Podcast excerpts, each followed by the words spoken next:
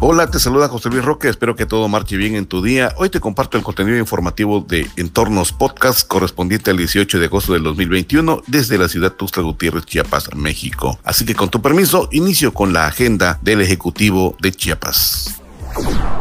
Luego de asegurar que la prioridad de este gobierno es impulsar el bienestar de la población, el gobernador Rutilio Escandón Cadenas destacó la recuperación de 10.176 empleos formales que ha habido en este año en Chiapas, de acuerdo con el Instituto Mexicano del Seguro Social, tras perder más de 8.000 en la pandemia de COVID-19. El gobernador Rutilio Escandón Cadena sostuvo una reunión con el secretario de Turismo del Gobierno de México, Miguel Torruco Márquez, donde refrendaron la voluntad y el compromiso de impulsar el sector turístico, pues la actividad turística es uno de los ejes principales en la generación de bienestar en Chiapas.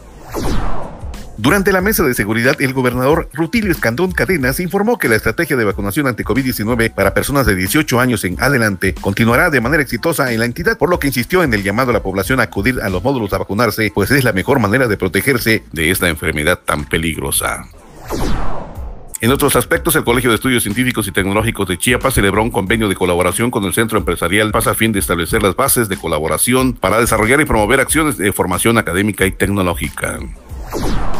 De forma virtual, el jefe de la oficina selectivo del Instituto del Deporte, José Antonio Cabos Gutiérrez, encabezó la ponencia Organización de Eventos Deportivos dirigido a personal del Colegio de Bachilleres de Chiapas con la finalidad de desarrollar proyectos de cooperación y colaboración a la evaluación de los actores educativos tendientes a desarrollar investigaciones que permitan la mejora de la calidad educativa. El director general del Instituto Estatal de Evaluación e Innovación Educativa, Roberto Vázquez Solís, y el director del Tecnológico Nacional de México, Campos Tuxtla Gutiérrez, José Manuel Rosado Pérez, firmaron este martes un convenio de colaboración académica, tecnológica y de investigación. Ante trabajadores de la delegación en el municipio de Motocintla, el secretario de Hacienda Javier Jiménez refrendó el compromiso del gobierno estatal y fortalecer las finanzas públicas y actuar con absoluta transparencia en el manejo de los recursos públicos, los cuales solo deben aplicarse en beneficio de la sociedad. La Secretaría de Medio Ambiente e Historia Natural, en coordinación con la Secretaría de Agricultura, Ganadería y Pesca, a través del Yanguis de Corazón, inauguró la sección etnobotánica, cuyos productos naturales fueron desarrollados en el Jardín Botánico Dr. Faustino Miranda en Tuxtla Gutiérrez. El Instituto Mexicano del Seguro Social en Chiapas y el programa IMSS Bienestar convocan a médicos especialistas a participar en el proceso de selección para cubrir vacantes de confianza tipo A en la categoría Director Hospital Rural en Benemérito de las Américas, Guadalupe Tepeyac y Ocoso Cuautla de Espinosa.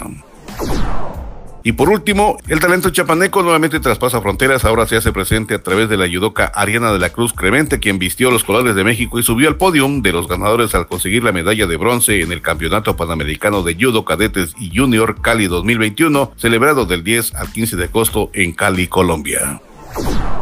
Por hoy es todo, nos escuchamos en la siguiente entrega de Entornos Podcast. Muchas gracias por permitirnos informarte. Hasta la próxima.